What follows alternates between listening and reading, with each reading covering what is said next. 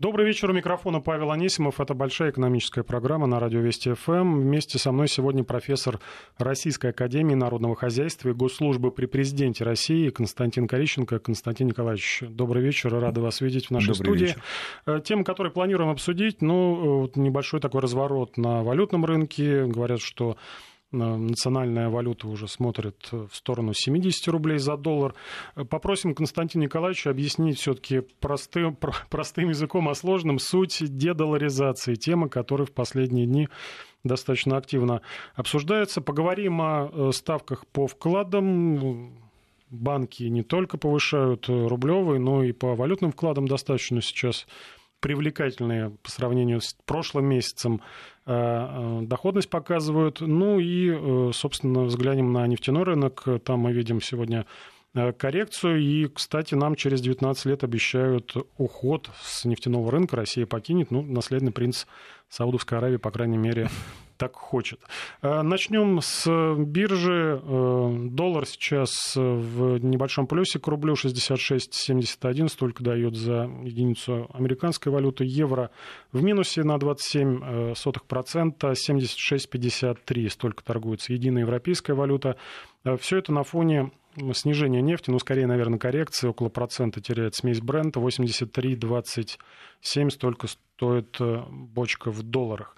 Э, если смотреть на рублевый рынок, видим мы, что российский рубль вновь начал неделю со снижения, причем в начале торгов сегодня утром это снижение было значительным. Э, доллар поднялся выше 67 рублей, евро выше 77. Сейчас ситуация немного успокоилась, но так или иначе, вот тренд, который начался на прошлой неделе, по снижению отечественной валюты к основным мировым, э, ну, видим, что продолжится.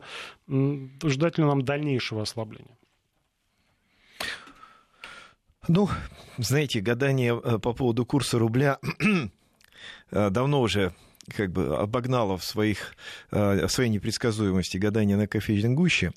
А, но, тем не менее, можно сказать то, что до ноября э, ситуация будет вот такая, скажем так, нервная. А, тут и история там, с развитием так называемых химических санкций.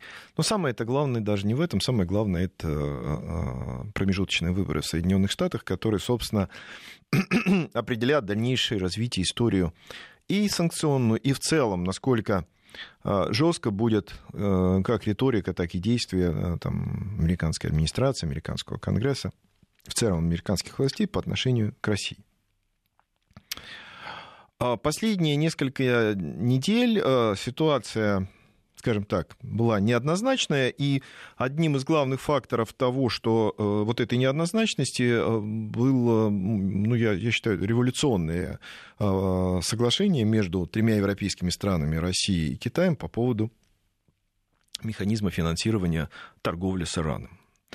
А, можно считать это техническим вопросом, но на самом деле это некий символ, некая демонстрация единого подхода разных совершенно стран в отношении использования фактически э, американского доллара, американской системы. И вот это куда более сильный фактор, который будет определять динамику доллара, а рубль в данном случае, скорее все-таки, во многом зависит от динамики доллара а, на ближайшие, там, не знаю, несколько месяцев, если не лет. Вот. Поэтому мы, мы могли бы рассчитывать, там, скажем, несколько лет назад на то, что Центральный банк, проводя ту или иную политику, будет там стремиться удерживать рубль там, в том или ином диапазоне. Сейчас это Центральный банк не делает. Поэтому, собственно, все остальное это скорее вот скажем так, вольница экспортеров плюс э, некое сдерживающее э, влияние, э, ну, скажем так, политическое, которое на этих экспортеров оказывается. Плюс, так сказать, некие слухи по поводу будущих санкций. Вот, вот комплекс факторов, которые определяют курс рубля. Ну, понятно, что рубль у нас в свободном плавании, об этом представители ЦБ неоднократно говорили. В то же время мы видим такую картину, что э, все-таки регулятор теми или иными действиями в какое-то русло определенное подталкивает рубль. Я имею в виду закупки валюты для Минфина. И э, когда эти закупки начались, видели мы достаточно серьезное ослабление российской валюты. Потом Видимо, какая-то критическая точка уже была пройдена, закупки прекратились, откат по, и по доллару, и по, по евро укрепился рубль по отношению к этим валютам. И, кстати, сегодня довольно интересные заявления сделали в Минфине. Говорят о том, что текущая волатильность рубля – это там, вовсе не повод отказываться от надежд на его укрепление. Хотя пока прогнозы не меняют, где-то 64-65 за доллар к концу года, но э, рост, в принципе, до уровня 50 рублей за доллар он мог бы быть, потому что этот курс э, справедливый в отсутствии покупок валюты ЦБ, но сказали в Минфине, вряд ли это произойдет. Вот эта магическая цифра появилась 50 рублей за доллар, справедливый курс. Это легко проверить. Давайте умножим 50 э, на а, цену нефти, которая у нас сегодня есть. Это мы получим порядка 4, 4 тысяч в рублях. Вот. Соответственно, стоимость э, нефти, выраженная в рублях, это один из ключевых индикаторов, который э, соответствующим образом показывает э, перспективы российского бюджета, доходов этого бюджета, доходов соответствующих экспортных компаний и так далее. Вот. На самом деле, в конце 2014 года, когда случился кризис, этот курс должен был быть примерно порядка 4, 3 750 400. Вот. И если мы сейчас посмотрим 50 э, умноженное на, на, на 80, получим 4 тысячи, это, условно говоря, доходы 2014 года. Ну, извините, так маловато будет. Поэтому э, сегодня какая цифра, которая э, в отношении курса, прошу прощения, стоимости цены на нефть в рублях более подходит, это где-то в районе, вот сейчас это вообще 5,5 тысяч, да, ну, вообще-то это многовато, но где-то вот давайте будем считать 5. Значит, вот делим 5 тысяч на 80, получаем, ну, вот, устраивающий примерно курс рубля, если так можно выразиться. Э, важно, говорят э, эксперты, что чтобы инвестировать в рубль э, и в рублевые инструменты было выгодно. И в этой связи сразу несколько важных таких тенденций на рынке банковском в том числе наметилось. Я имею в виду повышение ставок по депозитам ставок как и по рублевым депозитам, так и по валютным, причем повышают доходность, в том числе банки из топ-20 нашего российского банковского э, сектора. По рублевому, ну, не такое ощутимое повышение где-то на полпроцента, но так или иначе. Э, по валютным видим мы, что уже к 3% приблизилась доходность, 3% годовых приблизилась доходность по долларовым вкладам, евро меньше 1%. Вот вопрос, это какой-то тренд намечается? Ну, постепенного повышения, либо какая-то разовая моментная ситуация? Да нет, здесь, собственно, два фактора действуют. Один фактор очевидный – это а, разно разный уровень а, процентных ставок в Европе и в Соединенных Штатах, потому что доходность по длинным бумагам американского казначейства сейчас уже существенно выше 3%, и в этом смысле вложение в них денег, которые дешевле этих 3%, в принципе, гарантирует некоторый спред. А, а в Европе мы еще все видим политику около нулевых процентных ставок, и поэтому по евро платить высокие проценты, ну, наверное, неоткуда, что называется. А второй фактор это вот это вот я бы даже как бы ее назвал такая странная история с дедоларизацией, а, когда, в общем-то, уже давным-давно вроде бы решенный вопрос по поводу конвертируемости рубля, там еще более 10 лет назад, а, и многократные уверения властей, да не то уверения и действия о том, что мы только будем дальше либерализовать, никаких запретов и так далее не будет. Вдруг взяли в одночасье, превратились в какие-то совершенно непонятные страхи, какие-то непонятные слухи, э, разговоры о том, что то ли доллар запретят, то ли будут во что-то конвертировать и так далее. Ну, понимаете, иногда э, может сложиться впечатление, что вот людям хочется верить в то, что они друг другу рассказывают. С моей точки зрения, это абсолютно нерациональное ожидание, потому что ну, это просто невыгодно государству. А, сегодня население является неким естественным держателем иностранной валюты, который точно никогда не будет находиться под санкциями. С политической точки зрения там ни американцы, ни европейцы, никто санкции на население Российской Федерации накладывать не будут. Они могут накладывать на банки, еще на кого-то, но никак не на население. Поэтому ситуация там полуабсурдная, но тем не менее она приводит к тому, что люди, слушая друг друга или там, я не знаю, делая свои собственные какие-то выкладки или вспоминая там, то, что было 10-20 лет назад, идут в банки и снимают оттуда деньги. Причем, собственно, если считать, что у нас где-то порядка 80 миллиардов долларов э, вкладов в население, а изъято за последние там, пару месяцев было, ну, ну в лучшем случае, 3-4 миллиарда, ну, это, в общем, относительно небольшая цифра, тем не менее, э, э, видимо, это каким-то образом на банке подействовало, и они решили, я не знаю, или подстраховаться, или как-то на этом подзаработать. Вот, ну вот... Э, и повысили процентные да, ставки. Да, и повысили процентные ставки. Вот еще раз объясните, Константин Николаевич, почему такая разница существенная между доходностью по вкладам в евро и по доходностью по вкладам в долларах. Ну, в три а, раза выше доходность по доллару. Э, это скорее такой э, технический, если так можно выразиться, вопрос. Э, всегда в долгосрочном плане, ну или, по крайней мере, многие годы в долгосрочном плане курс валют, взаимный курс валют, например, доллара к евро, определялся а, в зависимости от разницы по доходности между, например, десятилетними долгами американскими и десятилетними долгами европейскими. Опять, там есть много нюансов, но я говорю в принципе. И если сейчас в Америке ставки, ну, где-то порядка трех, там, ну, чуть меньше, вот. А, нет, больше, прошу прощения, сейчас. Вот. А в Европе они, собственно, а, ну, не одинаковые. В Германии около нуля, в Италии там такие же примерно, как в Америке. Но в целом вот хорошие качественные долги Европы приносят меньше процента. Соответственно, вот эта разница в Америке 3 с лишним, а в Европе 1, она транслируется во все другие финансовые инструменты и в конечном счете докатывается до вкладов населения как в России, так и в других странах. Поэтому везде вклады в евро приносят значительно меньший доход, чем вклады в долларах почему-то считается, что они просто надежнее. Нет, Поэтому... это все, вот по поводу надежности, это вообще не имеет никакого отношения ни к евро, ни к доллару, это вопрос к банку. Просто надо на, на тоже себе отдавать отчет, что если вы несете деньги в банк, и у вас вклад рублевый, долларовый или евровый, то он на самом деле таковым не является. Это доллары данного банка, евро данного банка и рубли данного банка. И в этом смысле э, это имеет свой, так сказать, аспект с точки зрения риска. Так что риску валюты это имеет меньше отношения. Э, если говорить э, о долгосрочных трендах, я уже спросил по этому рынку, э, по рынку депозитов, куда вот люди за месяц сняли миллиард со счетов, миллиард долларов стратегия вот этих людей дальнейшая? Держать под подушкой, да? вложить какие-то, Нет. в какие-то другие инструменты более доходные? Что-то есть сейчас? Э, Нет, на я чем думаю... можно больше заработать, чем Нет, я думаю, что здесь действовала э, психология, э, что кто-то что-то где-то как-то может сделать с банками, и поэтому мои вклады в этих банках будут, ну, условно говоря, там, ну, не знаю, или замороженные, или там превратятся в рубли, или еще что-то.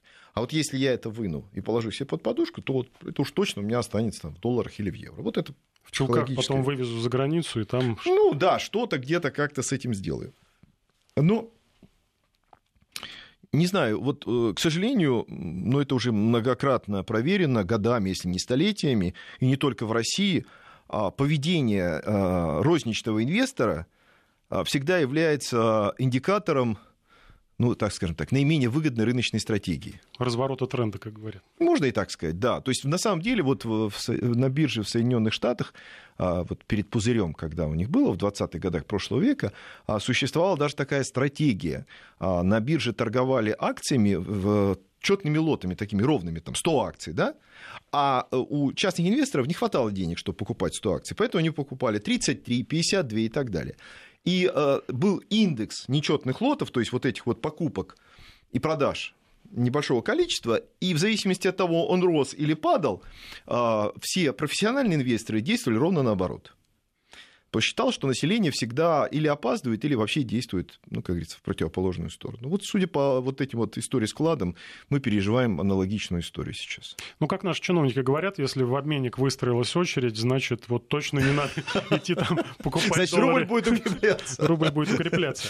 Сегодня достаточно интересное заявление сделали в Центробанке. Глава департамента денежно-кредитной политики э, Александр Заботкин заявил, что ЦБ может вернуться к снижению ключевой ставки в конце 19-го, начала 20-х годов, ну, через год только в ЦБ задумываются о том, чтобы снизить ключевую ставку. И по словам господина Заботкина, это позволит вот, вернуться к снижению ставки, позволит ее повышение на 25 базисных пунктов в сентябре этого года. Не могли бы расшифровать, что имел в виду представитель Центробанка? То, что мы в сентябре на четверть процентного пункта понизили. Вот это нам позволит, э, вернее, повысили, Повысили. наоборот, да, позволит через год, э, может быть, и больше снизить ставку. И э, вообще, вот если такими годичными циклами меряет Центробанк, регулирует там ключевую ставку, может быть, тогда и людям как-то вот на год уже вперед расписать, что да, наверное, ставки по депозитам будут расти, можно и вкладывать или подождать более высокого процента, более выгодного предложения.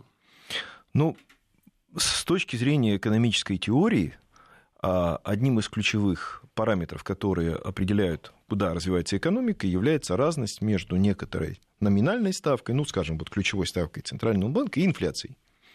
Соответственно, если у нас инфляция, например, там 4, или даже сейчас меньше, а ставка, например, там около 8, то, значит, разница между ними вот это вот 4%, это реальная ставка. Вот эта величина а, является что называется, очень, очень сильно положительный. Вот Соединенные Штаты только сейчас, вот последним шагом, или точнее в декабре, перейдут ноль. То есть уйдут из минуса в плюс. И считается, что отрицательные ставки способствуют росту, а положительные ставки способствуют э, замедлению экономики. Вот мы, живя в такой, с такой процентной ставке, мы, э, ну, что называется, безусловно, будем находиться в низком росте, низкий уровень роста.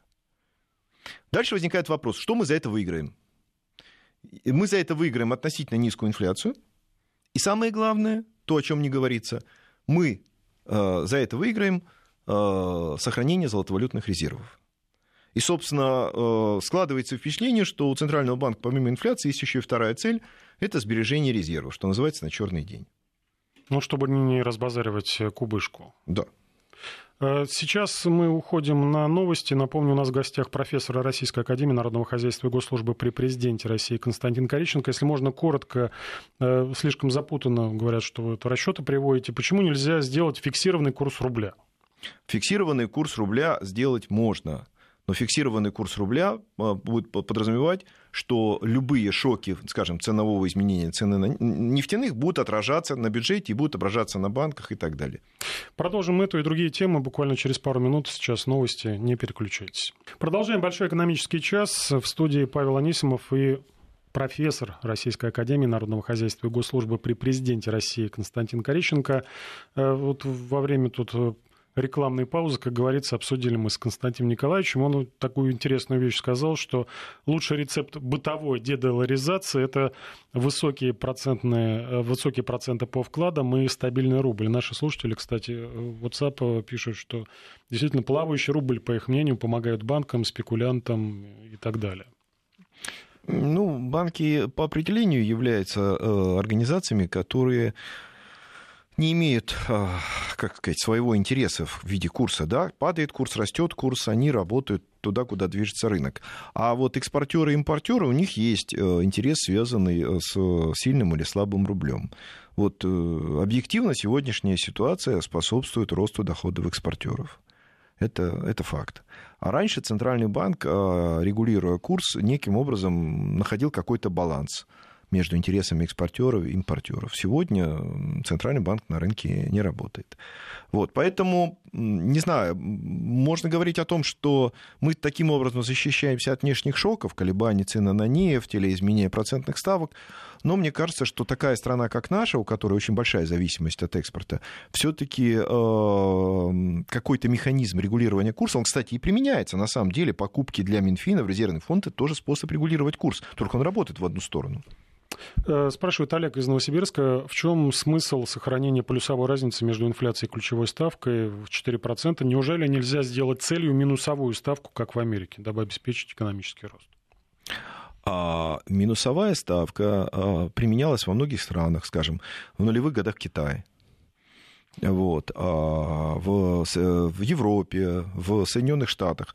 Но во всех э, случаях она ведет к резкому росту кредита который в коне... и долгов, который в конечном счете может приводить к другим очень серьезным проблемам. Оно одновременно ведет к росту акций и так далее, и так далее. Вот сегодня в качестве э, просто показателя, что означает высокая положительная процентная ставка, это избыточные деньги, которые банковская система держит в Центральном банке, там порядка 3 триллионов рублей на депозитных счетах и в облигациях.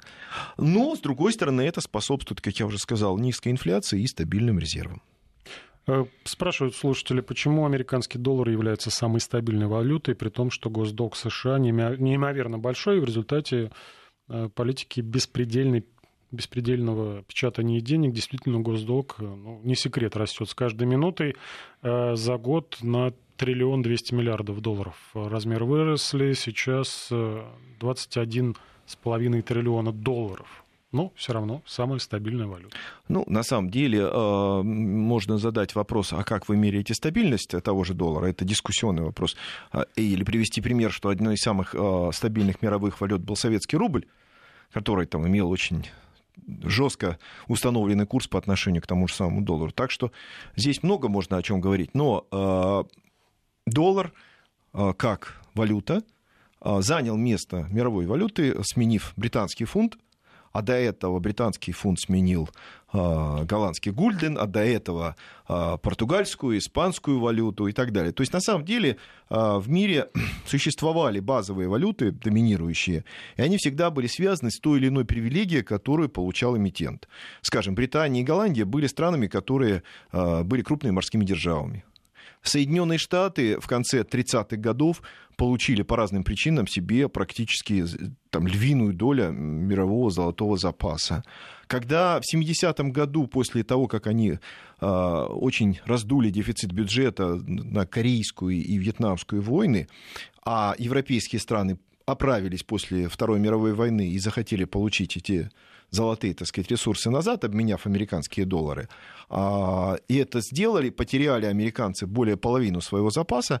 Они отказались разменивать доллары на золото, но тут же через там, примерно 7-8 лет договорились а, с саудитами фактически о замене а, золота на нефть как якоря к доллару. И фактически то, что называется нефть-доллар, это вот та модель, которая существовала с конца 70-х и где-то по середину нулевых. Вот когда случился кризис 2008 года, можно с этого момента отсчитывать начало некоторого процесса, который уже идет.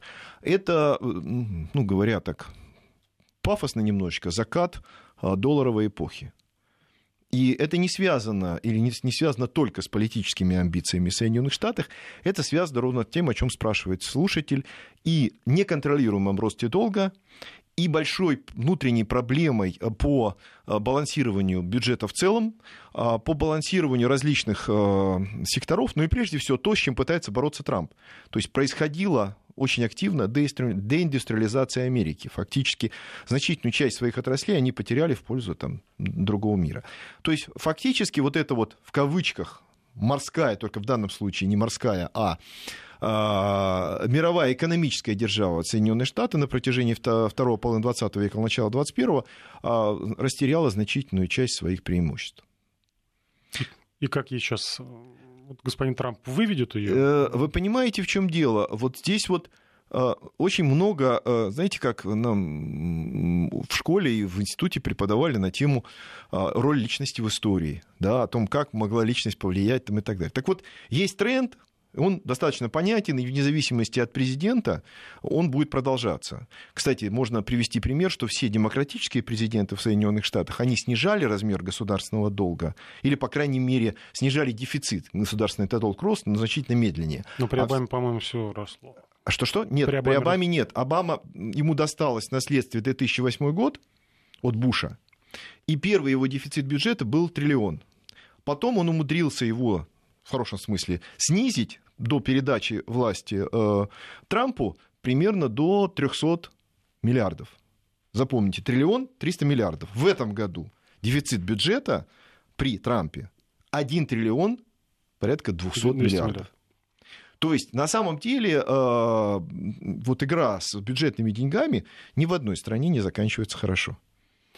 Мы тоже не хотим играть с долларами, но, по крайней мере, э, наше правительство и чиновники не хотят э, зависеть, чтобы наша экономика зависела от доллара, будут стимулировать экспортеров рассчитываться в национальных валютах. Это я вновь возвращаюсь к теме дедоларизации. Э, первый вице-премьер и министр финансов Антон Силуанов заверил, что вот эта самая дедоларизация, то есть избавление от долларов, не коснется простых россиян. Ни у правительства, ни у Минфина нет таких планов перевода долларовых счетов в рублевые. Не надо бежать в банки и скорее снимать валюту, э, заявил Антон Германович. Э, если можно, тогда, Константин Николаевич, э, вот суть дедоларизации. Что это такое, для чего это нужно, почему это не коснется тех людей, у которых доллары либо на счетах, либо под подушкой? А, наличие в мире различных валют – это данность. Существует уже э, ну, фактически э, в таком свободно конвертируемых примерно лет 50 э, после отказа от золотого стандарта. И наверное, ни одна, скажем так, более-менее развитая экономическая страна не захочет от этого отказываться, потому что это достаточно полезно для экономики в целом. Но использование в международной торговле той или иной валюты это на самом деле очень важный э, элемент. Ну, например, возьмем Европу. Европа после Второй мировой войны всячески пыталась объединяться полтора десятка, два десятка стран европейских прекрасно понимали, что вот использование множества валют для взаимных расчетов, количество обменников, где надо было переезжать, условно говоря, из Бельгии в Голландию, из Люксембурга в Бельгию, кстати, они вместе делали. Менять на разницу. Да, это, это, это, это неудобно, это по затраты, это невыгодно. Вот, поэтому, создав э, сначала э, Союз угля и стали, пытаясь э, интегрироваться экономически, они долгие годы занимались в том числе валютной интеграцией да, и был EQ, EQ и э, были различные вроде валютные змеи, и была известная история с Соросом, э, когда он играл против фунта, который играл, в свою очередь, против европейских валют и так далее. В конечном счете все эти сложные процессы, не вдаваясь в детали, завершились созданием евро. И кто бы что бы сейчас не говорил о том, что развалится, итальянцам не нравится, еще кому-то, еще кому-то, еще кому-то, евро это одно из самых величайших достижений Европы, и, конечно, Европа от него никогда не откажется. Она, допустим, от Великобритании откажется, как уже происходит, да? Она ну, может, у Великобритании свой фонд был, он да, Европе не да. нужен. Ну, я имею в виду как отчасти. Она может еще от кого-то отказаться, но э, от единой валюты она не откажется, и это, это фикция, кто бы что бы ни говорил. А, следовательно, вот получив себе в руки такой мощный рычаг, я имею в виду единую валюту, Европа может проводить свою политику, и с моей точки зрения сейчас, а, собственно, доллар ну, неким образом потихонечку уступает место э, евро. Э, то, что это происходит очень болезненно, можно видеть на примере Ливии, на примере Ирака, на примере Ирана. Власти этих стран пытались использовать евро вместо доллара. Да, мы знаем, что они за это получили. Вот. Европа в свое время, воспользовавшись кризисом, тоже пыталась, так сказать, оттеснить доллар. Это было в вот, 2010, 2011, 2012, дальше. Тоже вот кризис, так сказать, европейский долговой кризис, тоже, в общем, не совсем случайно произошедший процесс. Вот, и так далее. Поэтому мы сейчас видим э, скрытую, а сейчас уже принявшую э, явную форму, битву доллара и евро. И фактически дедоларизация – это сегодня не столько уход от самого доллара, что уже очевидно. Сколько переход на евро. Сколько переход куда-то, в данном случае на евро. Мы, как Россия, при всем уважении к нашей собственной валюте, к сожалению, пока не можем претендовать на то, чтобы она, я имею в виду, наша валюта занимала это место. Кстати, как и юань не может. Как и многие другие, там и иена, и фунт. Вот. И поэтому дедоларизация на сегодня, если упрощенно вещи рассматривать, это на самом деле период смены очень болезненный одной базовой валюты в мировой торговле и финансовых операций на другую. Ну, суть дедоларизации в том виде, в котором сейчас э, о ней говорят, это, по сути, то, что мы со своими главными э, партнерами торговыми, главными потребителями нашего, в том числе сырьевого экспорта, по большей части это Европа и Китай, мы будем с ними переходить, уходить от расчетов в долларов, чтобы не было и... лишней конвертации, с европейцами в евро, евро-рубли, а... с китайцами э, в ю... юань-рубли. В юань-рубли. Вот здесь, здесь важно не переборчить, потому что если мы будем пытаться со всеми нашими партнерами переходить на двусторонние расчеты в национальных валютах, это приведет к очень большим издержкам. Вот, поэтому тут очень важно, что называется, соблюдать определенную границу и сохранять ликвидность той валюты, в которой будет вестись внешняя торговля. Наши слушатели спрашивают, можно ли рубль обеспечить золотом, как это было в период НЭПа? А, ну, во-первых, а, в период НЭПа был, был золотой червонец, но это не значит, что рубли были обеспечены золотом. Это разные истории. Вот. А, а во-вторых, э, на сегодня в мире всего золота, добытого за всю историю существования человечества – порядка 6 а, триллионов долларов во всем мире. Вот. А на, на сегодняшний, так сказать, наша там денежная масса Российской Федерации где-то там, ну, от полтриллиона до триллиона, как, как мерить, да?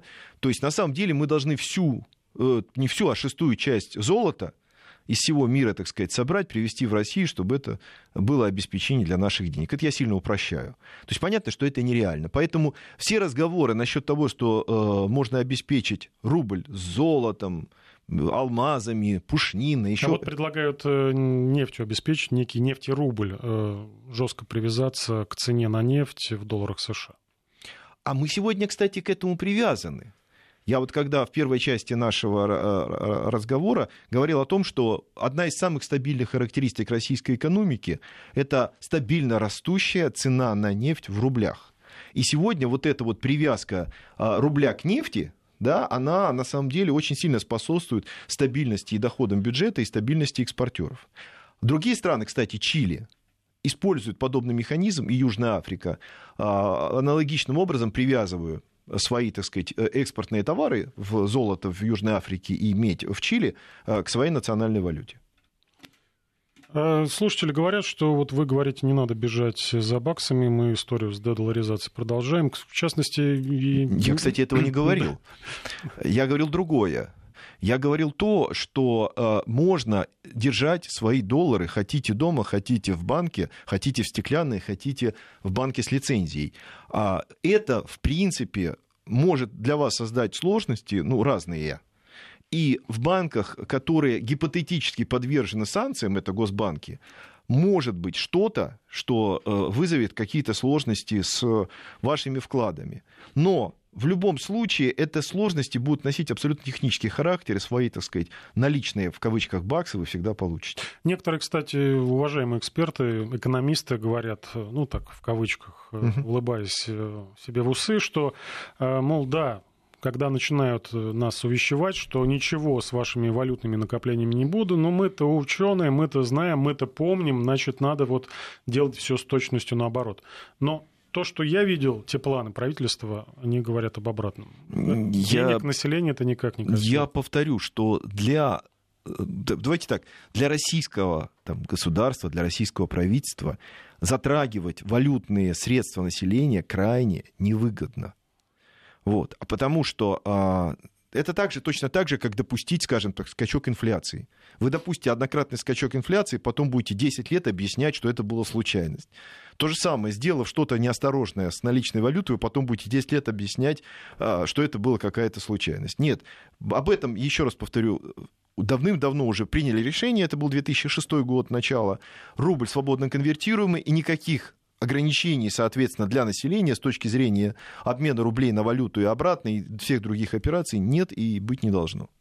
К нефтяной теме переходим, тем более, что мы ее обозначили в самом начале. Эм, это уже не про нефть и рубли речь идет, а про нефть физическую, в частности, э, саудовский принц Мухаммед бен Салман Аль-Сауд сделал прогноз, что в России уже через 19 лет закончится нефть, тем самым э, и Россия, ну и в том числе и Китай, 2030 году начнут сдавать позиции, затем полностью уйдут э, с рынка, спрос на нефть будет расти и так далее, и так далее. Он к чему это подводил? К тому, что э, некоторые говорят, что вот к 2030 году благодаря новым технологиям, зеленым технологиям спрос на нефть резко упадет, никому она не будет нужна, и э, цены упадут. Но это, по мнению наследного принца, не так, поскольку вот Россия через 19 лет на нечего будет продавать, Китай уже через 5 лет нечего будет там добывать и продавать.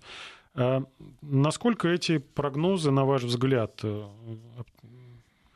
соответствуют реальности, тем более, что и в Госдуме представители наши крупнейших нефтяных компаний заявили, что да, действительно, добыча на максимуме, но запасы есть.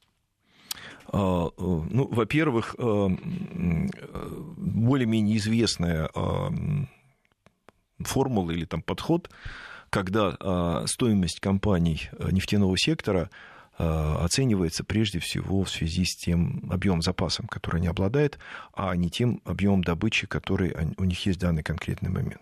Это, кстати, ответ на вопрос, э, что американцы могут сколько угодно хвастаться тем, как э, много они добывают сейчас, как много они будут добывать через год или через два, но реально запасы той нефти, по крайней мере, сланцевой, которые они сейчас добывают, по их же оценкам, так сказать, их же экспертов, в общем, находятся уже на стадии потихонечку или даже более быстрого истощения.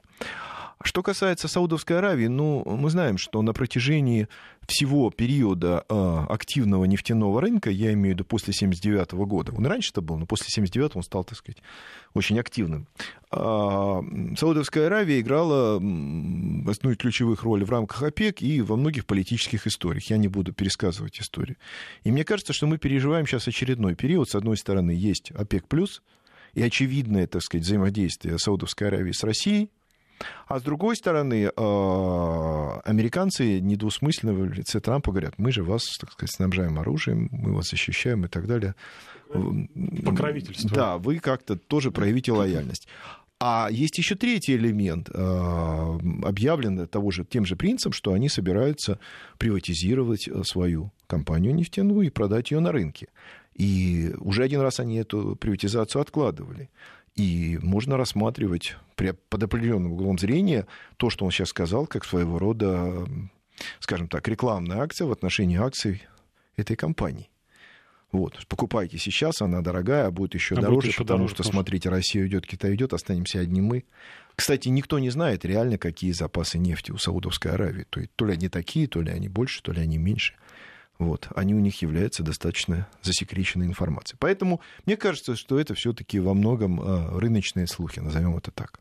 Эм, рыночные слухи это заявление, на мой взгляд, тоже главы главного экономического консультанта президента США Ларри э, Кудло. Он заявил сегодня, что ну, по сути, Соединенным Штатам надо бросить вызов России в энергетическом секторе. Через пару лет мы будем добывать 15 миллионов баррелей нефти в день, э, заявил господин Кудлу. И нужно потеснить и на нефтяном рынке, и вытеснить Россию на газовом рынке Европы, поскольку э, мы природным газом, СПГ, вот все, все, что надо, зальем. Ну, то есть администрация президента в очередной раз э, подчеркивает, для чего вот это все санкционное давление в том числе нужно. Для того, чтобы зарабатывать в Европе, зарабатывать, э, может быть, и на нефтяном рынке успешно, а Россия, видимо, мешает этому.